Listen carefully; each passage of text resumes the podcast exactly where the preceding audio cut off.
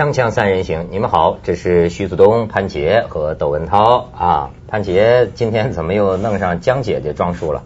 我每次听到他说先说别人再说他自己，我总觉得很不像他自己，因为照他自己的性格，他一定是我是窦文涛，然后再是他们是虾兵蟹将。对对对对，人的这个习惯呢，这个是很难改的。比如说你要是习惯在各种场合突出自己的话，嗯，突然有一天你决定把自己放在最后的时候哈，往往这个说顺了口你就改不过来。嗯，这就说明这个自私自利啊，他是一辈子也改不掉的。人性，人性本来就是很恶的哦。所以我们要展开一场这个狠斗私自一闪念的这个伟大斗争嘛。对呀，这个以德治国呀。你知道这个很多东南亚的观众，我现在发现，哎，中国大陆观众倒没什么反应。我收到很多这个东南亚观众的来信呢。哦，他们怎么说？这个盛赞这个江泽民主席啊。啊。就是说，这这咱有点不太理解。就是他们就说说这个呃，江主席提出这个以德治国。我发现东南亚的华人呢，他好像保留着比较多的中国这个老祖宗一辈教下来的这种呃做人呐处事的方式。比如说从个人做起，从我做起，从小事做起，从点头敬礼打招呼开始。哎，他们特别重视这个。其实我有一个朋友来香港三四年，他就说他觉得香港最好的一个地方，他就觉得一句话。民心淳朴，他说这句话的时候，我都想笑。我就觉得说，香港人是最这个自私自利，然后那个一天到晚就是挣钱，是不是？好像那个目的性非常强。你怎么说民心淳朴？他说，哎，你说你说你去中公共场合看，很多比如说那个那个地铁塞车啊，地铁车坏了，然后所有的人都拥上地面之后，就是去等那个巴士。他说，就是在那个下雨下的台风啊，下那个刮台风的时候。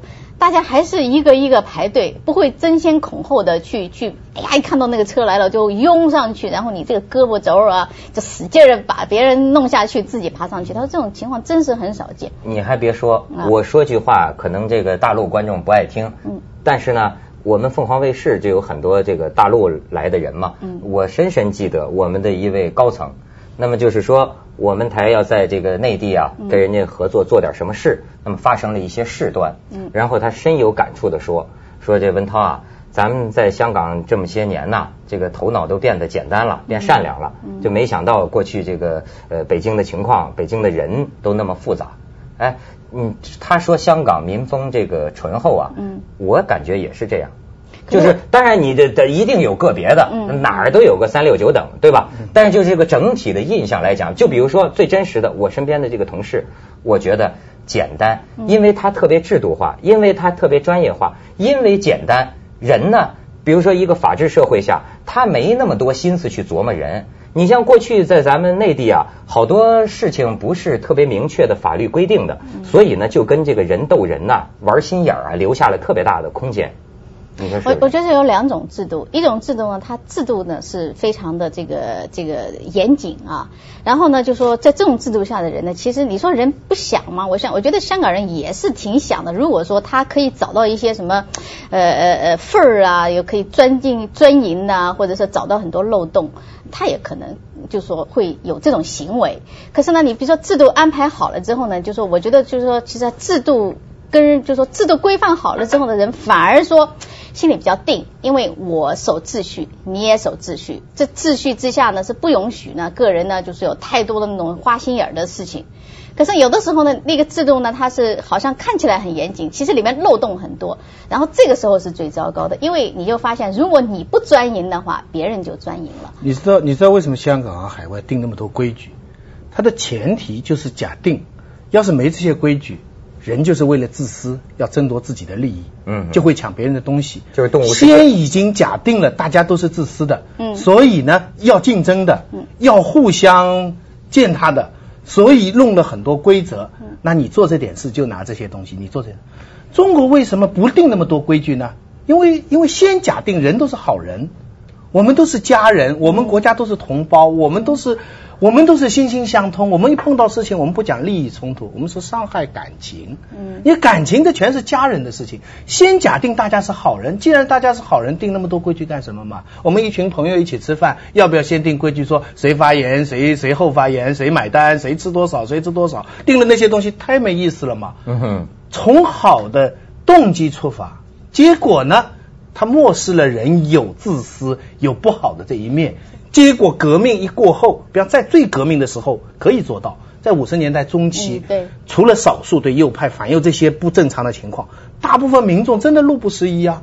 那个时候上车真的让啊，雷锋啊，真的很多。在最革命高潮的时期，可是那个高潮一过，人的这个信仰啊，这个像军队一样战斗一样的信仰，一一松懈，一不学雷锋，一不学王杰，好了，他人没有一套规矩来限制他的利益跟别人的利益了。亲兄弟明算账这些东西，嗯，又有拿出来，那么结果冲突了反而更厉害。就说他们说说一个 说一个呃这个这个英国人他说英国的英国的警察怎么捉贼？他说有一个德国人就到英国去，然后他就说他说哎呀他说我这看了这个英国的这个警察啊，他说我真是佩服。他怎么佩服法？他说有一天呢有一个大厦有一个一个人家的房子啊，突然间警声大作。那警声大作呢，就说肯定是有人跑进去了，因为那个把那个那个那个警钟给吹响了嘛。嗯。所有的人都围在那儿看，就响了十分钟，响了十分钟就有人去报警了，就说：“哎呀，这个这个房子肯定是有人小贼贼进去了，你们快来抓！”然后呢，有两个警察就来了，来以后他们前看看后看看，然后呢，有人就说：“他说那个贼啊，肯定是从后面跑了，你们到那个后后院啊，后院那个小道去堵他们吧。”那个那个警察看了他半天，说不，他们跑到前门就去按门铃。他说那个德国人说，他说我简直不明白。他说他就假设呢，说这个贼呢还在那个房间里。而且他还礼貌的很礼那个文字先礼后兵，先 按铃钟，这是礼这就是礼义之邦的警察呀，啊，是吧？礼义之邦，他还他还想着说这个贼会出来开门，我在里面打劫，道义有道嘛，对不对？就是我偷了东西，我也从正门走，是不是？哎，你看你说的是有道理的，就是说呃，现在的西方呃这种体制就是给人定很多规矩，我觉得其实。就是说，咱们人身上啊都有动物性的一面，也有人的一面。你觉不觉得整个什么叫人类文化呀？我那天忽有所悟啊，其实啊，人就像是自己的驯兽师。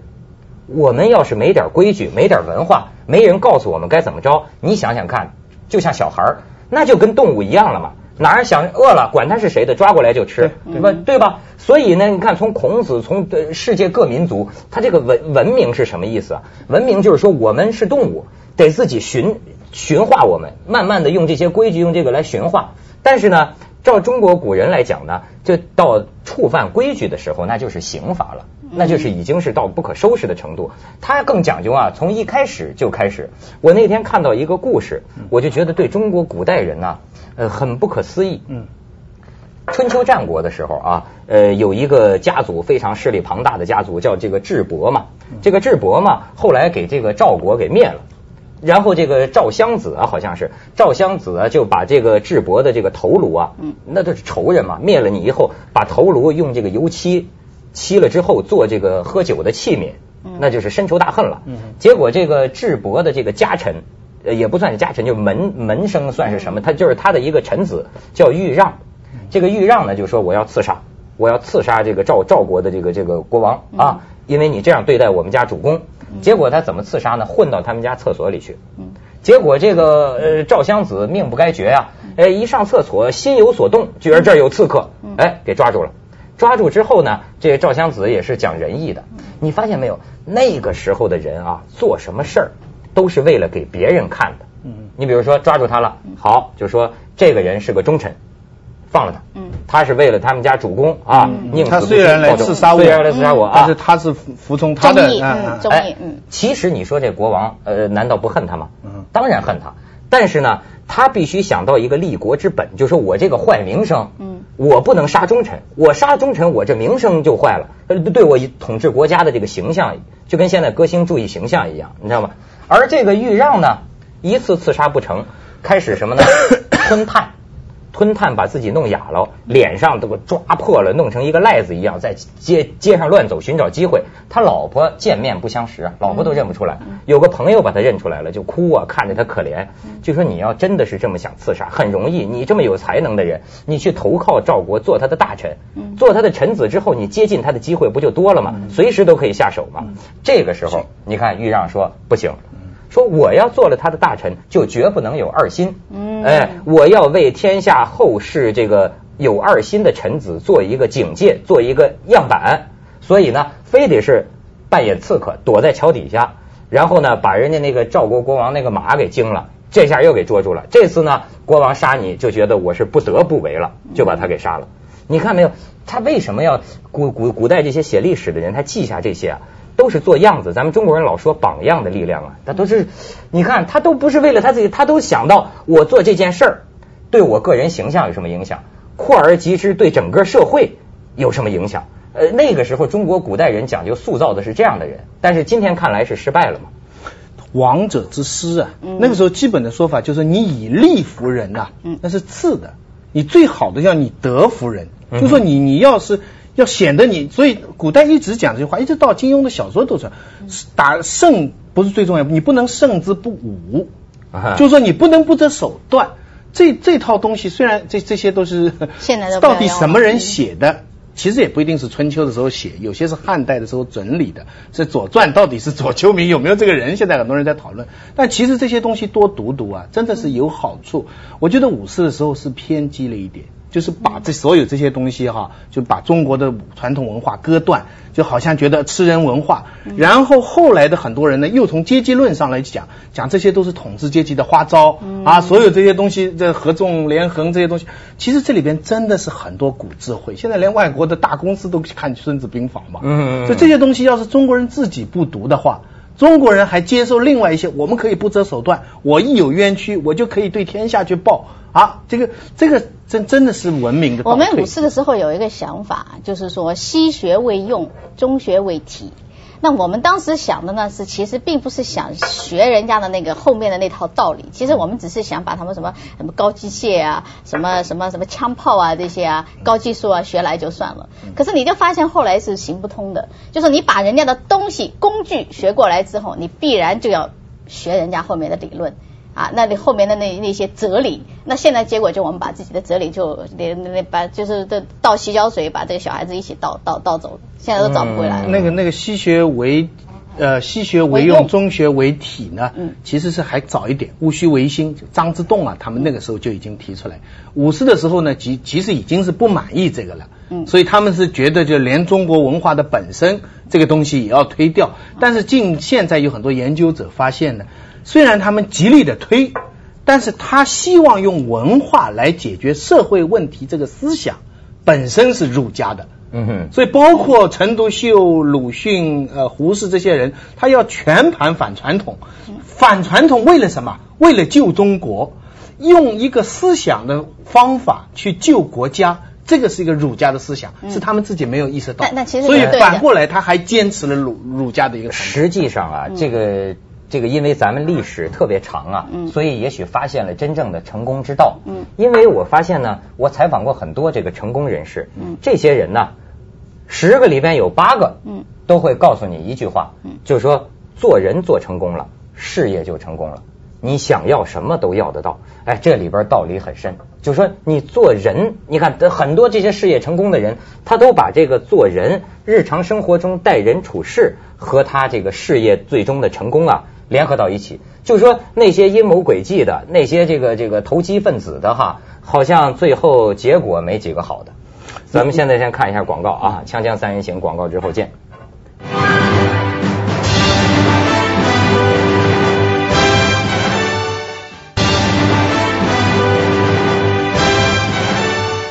你想这个事业成功了，做人做成功了，我听到这个话其实有点警惕的。我觉得这就是。中国，特别是中国大陆的人复杂的原因啊。这就是为什么说美国人、香港人比较简单的原因，他们就是把做事跟做人比较的分开，哎，分得开。我我前不久在在在日本旅行的时候，偶然碰到个十几年前的朋友，以前在上海的，以前是也是也是个官员，现在就做生意了，也是个很成功的人士。他很多年没碰到我了，他就说我好了。他说徐子东那么多年，因为当初我们八十年代有一批青年学者叫思想沙龙，其中这些人有的现在在在中央做高参，有的做大银行的头头，碰到。我他们都是很很原谅的说，徐子东你还在搞文学啊？很原谅，很原谅，就很体谅说稳定稳定了，就这样，就是意思是我很没有出息的样子。那么这个朋友他不是这样看，他称赞我，他碰到说徐子东这么多年来，我们才看出来，人呢主要是要人品，他说：“你看，你是真学者。当初你们这一批人有很多什么全国最年轻副教授啊，有一大批，有的人后来都去搞政治去了。说你是真学者。”我听了他这个话了，我害怕，我不敢做。我我说你说我好，我同意。我不能说我自己坏，可是不能说别人跟我不一样的人就是不好，就不能说别人改行了或者别人做别的事情就是不好。我现在怕这一条啊，因为你当你用这个逻辑哈，你说事业成功的人就是人做的好，那我们这些事业失败的人就是人做的不好吗？就是说，这我觉得你你明白我的意思，我这个问题困惑的很厉害，因为我现在我承认你刚才讲的话，现在特别在中国，你到了一定程度，比方说一个教授出了名了，写了书了，到了一定的程度，你再发展，你再上去多些头衔、高的地位啊，真的不靠你写文章了。靠什么？就是靠一个人员关系。对，靠你你的你的什么评审，你你来评我，我的什么我来评你。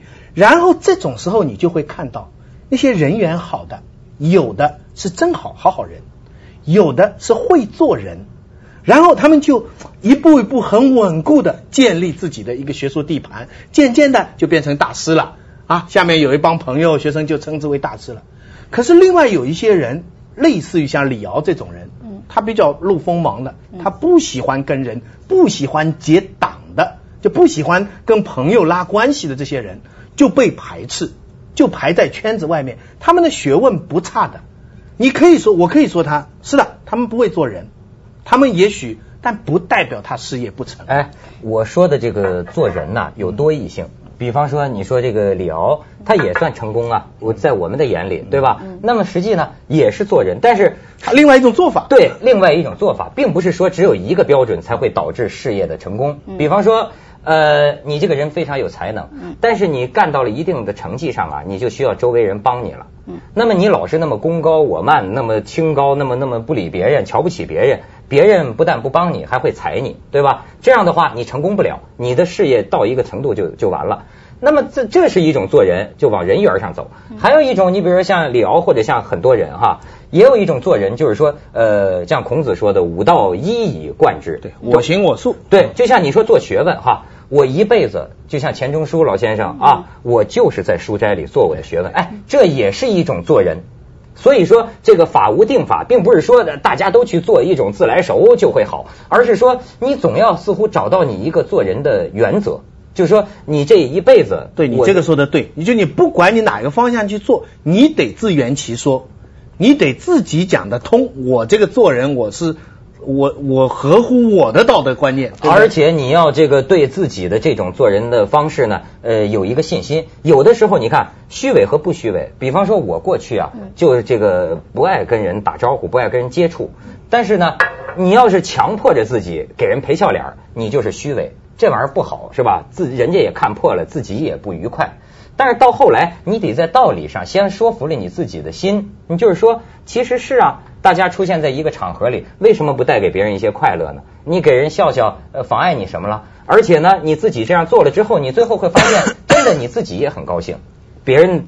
关系一融洽了，这并不是坏事儿，对不对？不，我觉得这个成功啊，我觉得这两个是分不开的。因为其实你是成功，所谓成功，成功真是没有标准的。你叫什么是成功呢？你说做生意，我还可以说找一个比较具体的东西去衡量一下，这个我的生意额和你的生意额啊，公司大小，有几个雇员，这个可以。可是到你一到后来，你特别是像那种学术这种这种的这个所谓的成功，真是很难很难评论。你即使说今天，比如说你说诺贝尔文学奖啊，给这个人。你说他是不是成功呢？这个也真是一个算是一种吧，很难评定，因为你可能这个这个虽然奖是给了他，可是很多人都心里面不服气，所以这个我觉得，我觉得所谓成功不能够算是你能让很多人心里不服气，就算是一个成功啊。这你你你这个把这成功调调转来说，就我觉得到最后呢，我还是觉得就是说，你还是做人做人是最重要。我觉得是还是这个，就是说你自己心里满不满足你自己。所以，我我现在是觉得，就是像你们做文学的，我会觉得你们是很幸福的。为什么呢？因为所有的呃社会科学的东西，人家很可怜我，他觉得我很幸福。我觉得你觉得你很幸福，因为我现在觉得就是说，所谓的所谓的就是社会科学。不错呀，香港的大学教授收入很高啊。这跟我跟你说，这这大陆观众不能受他的欺骗啊。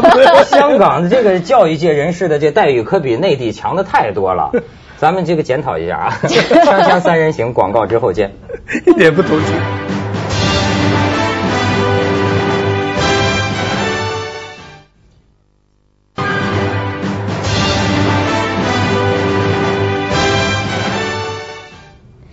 怎么说你是幸福的呢？因为你搞的是文学。因为我现在越来越发现呢，就其他的东西呢，其实你人人都是在追求一个很外在的东西。你不管你是搞经济也好啊，你搞这个呃呃呃金融也好，呃你搞这个什么政治也好，这些其实你到最后你就发现呢，原来都是在学一种方法，你在研究一种方法，就这种方法是可以可以怎么学来怎么应用。